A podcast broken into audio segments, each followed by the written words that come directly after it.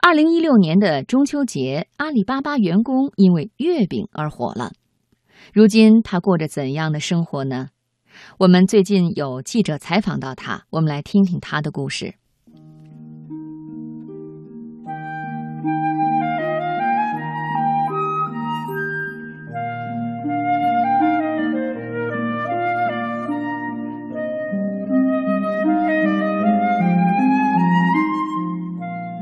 如今再回头看离开阿里这件事情的时候，默念说，算是人生的一场有趣的经历吧。大部分人反而一辈子都不会遇到这样的事情。现在的他依然在努力工作，但是工作已经不再是他生活的全部。谈到抢月饼事件，默念显然有些不情愿。他是一个非常低调的人，在月饼事件发生之后，没有接受任何媒体的采访。他说：“我希望别人是通过我的技术了解我，而不单单是月饼事件。”采访的过程中，他还原了月饼事件的整个过程。他说：“中秋想去亲戚家，但是公司发的月饼已经送人了。听到可以秒杀月饼的消息后，就想秒一个。点页面一看，发现都已经被抢光了。在网上看到有人用程序刷。”我也想写个脚本试试，于是就写了一个类似于幺二三零六抢票的程序。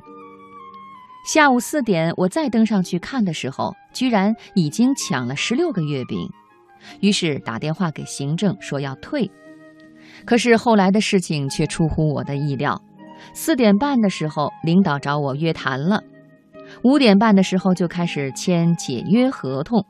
六点的时候就要求离开了公司，走之前我还特意问了一下要不要交接一下工作，大家说没什么事情，走的事情比较重要。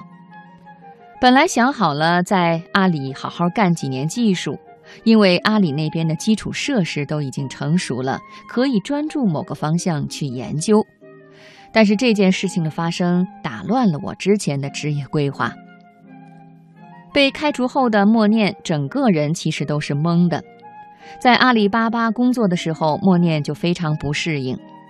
他说，那个时候刚刚被阿里挖过来，觉得除了阿里就没有好工作了。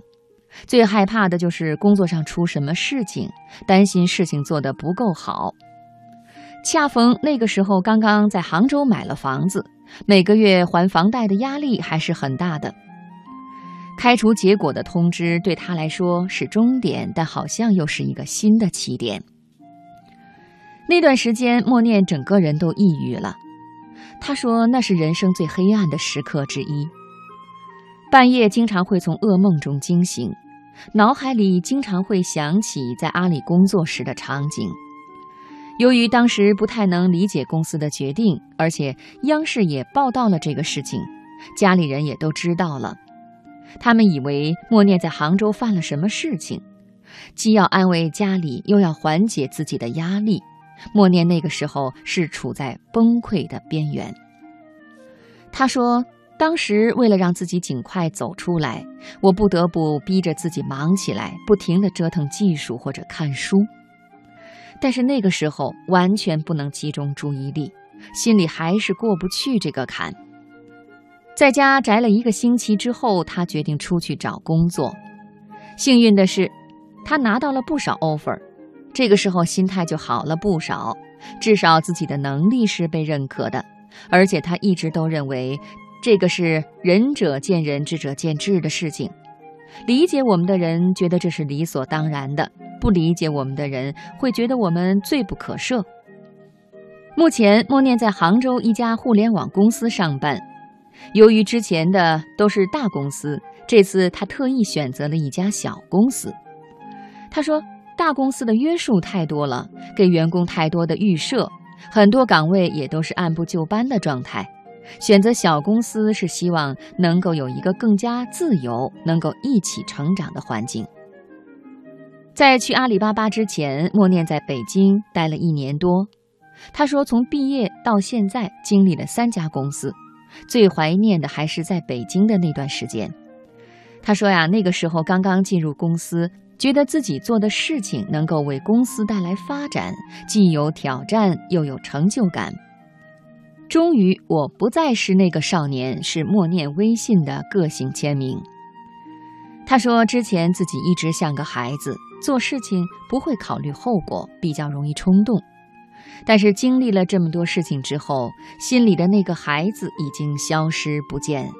他不清楚这是一件好事还是坏事。他说：“如果现在在为人处事上还像一个孩子，就不太成熟了。但是却希望能够依然像孩子那样对这个世界充满了好奇。如今再回头看离开阿里这件事情的时候，默念说，算是人生的一场有趣的经历吧。因为大部分人一辈子都不会遇到这样的事情。